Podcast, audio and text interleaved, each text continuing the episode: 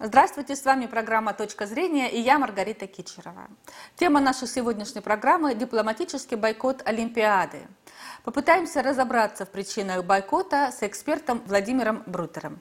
Здравствуйте, Владимир. Здравствуйте. Несмотря на бойкот, который объявили власти США и присоединившиеся к ним э, страны Германии, Латвии, Косово, э, в Олимпийской деревне находятся спортсмены – и э, прежде чем задать главный вопрос, который э, интересует зрителей, почему э, возникло такое противоречие, я хочу спросить у вас о причине бойкота.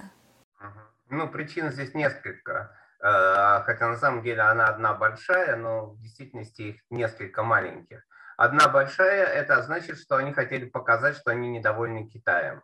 Ну, Соединенные Штаты недовольны Китаем, и они должны были изобрести некую формулу, которая покажет, что они недовольны. Они ее назвали дипломатическим бойкотом. В действительности же участие американских официальных лиц в Олимпийских играх вовсе не обязательно, поэтому никакого бойкота нет.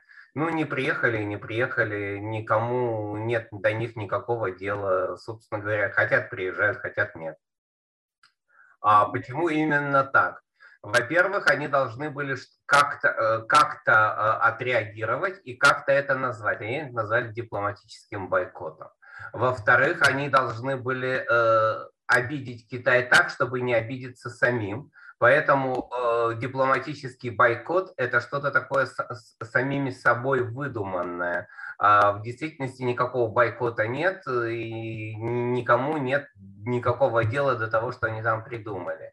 И третий момент заключается в том, что это должно было быть что-то такое маленькое, что-то такое почти незаметненькое, чтобы говорить об этом можно было, а на практике никто этого не заметил. Вот они э, нашли такую вот форму и как бы ею придерживаются. В действительности же это не что, не что иное, как фигура речи.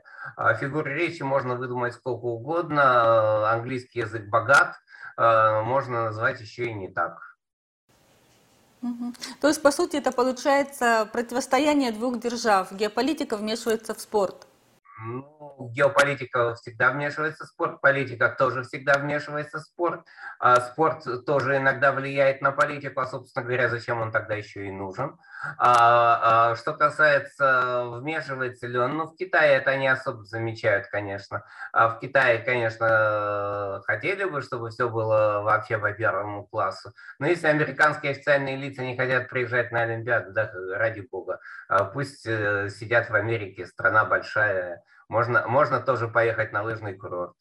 А в Китай ехать им вовсе не обязательно. И я думаю, что это э, скорее а, фигура, которую Запад, опять-таки, хотел выдумать для э, журналистов, для медиа, а в действительности же это совершенно ничего. Ну и не будет их на открытии. Ну и что, открытие, что ли, не произойдет. А что касается американских спортсменов, они имеют самую большую делегацию, а, больше, чем китайская, больше, чем российская, несмотря на то, что, казалось бы, а, в Соединенных Штатах зимние виды спорта не так, чтобы очень популярны были до недавнего времени. Я думаю, что а, зимние виды спорта в Соединенных Штатах стали популярнее после Олимпиады 80-го года. До 80-го года это было очень незначительное участие, а вот где-то к 1984 году уже американская команда что-то из себя начала представлять. А, поэтому э, сейчас э, американцы во многих, особенно новых видах олимпийской программы, могут рассчитывать на очень хороший результат. Естественно, что никто не собирался там бойкотировать Олимпийские игры вообще. Ну вот они что-то такое придумали, чтобы Китаю было обидно. На самом деле Китаю, если и обидно, то совсем чуть-чуть.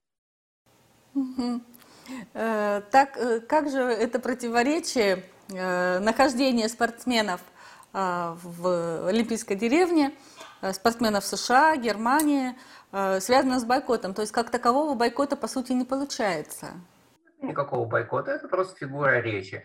А спортсменов, конечно, никто не обидит, тем более, что для Германии сейчас зимние виды спорта это на первом месте, потому что летние виды спорта у них на втором.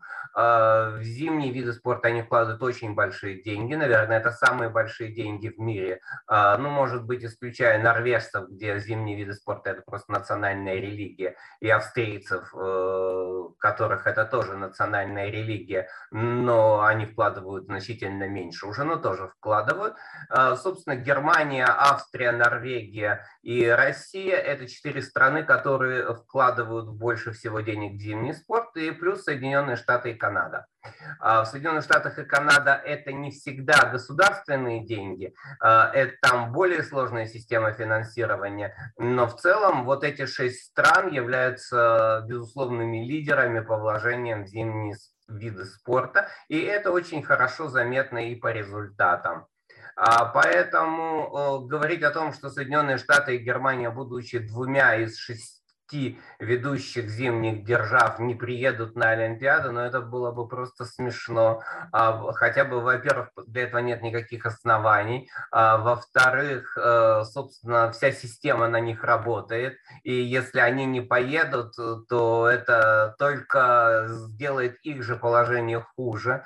А, они не смогут показать красивую картинку, на которую они рассчитывают, а они рассчитывают. Мы это видим по сегодняшним выступлениям фигуристов, как американцы э, сражаются за каждого судью и за каждое очко, э, которое может их поставить на первое место. А поэтому для них участие в Олимпиаде носит э, совершенно очевидно и политический, и медийный характер, и э, должно оправдать те вложения, которые уже сделаны. Потому что э, ну, мы видим, что, в общем, зимние виды спорта деградируют в значительной степени, э, они не э, вызывают особого интереса даже в таких традиционных зимних странах, как Финляндия, которая вообще зимний спорт деградировал, как Швеция, хотя здесь э, ситуация сложнее, но тем не менее традиционные для них виды, такие как лыжи и коньки, они э, не развиваются, и как Швейцария, которая тоже старается не тратить государственные деньги на финансирование зимнего спорта. Все-таки нужно понимать, что деньги здесь нужны не маленькие, а отдача от них, в общем, э, минимальная. А поэтому э, и э, кроме больших стран, Зимний спорт развивают сейчас Австрия и Норвегия, но учитывая географическое положение этих стран, а, для них э, зимний спорт гораздо более актуален, чем летний, а, потому что Австрия это и есть много-много-много гор, а Норвегия это и есть много-много-много снега. А, в общем, с Норвегией и Австрией по интересу к зимним видам спорта никто не сравнится. Это две страны, где э, этому уделяется очень много внимания, влияния, времени и э, национального интереса. И поэтому, если Соединенные Штаты и Германия не поехали бы на Олимпиаду, э, ну как бы они сами себя лишили бы тех дивидендов, которые они ожидают получить. На этом наша программа подошла к концу. С вами была Маргарита Кичерова и эксперт Владимир Брутер. Всего доброго.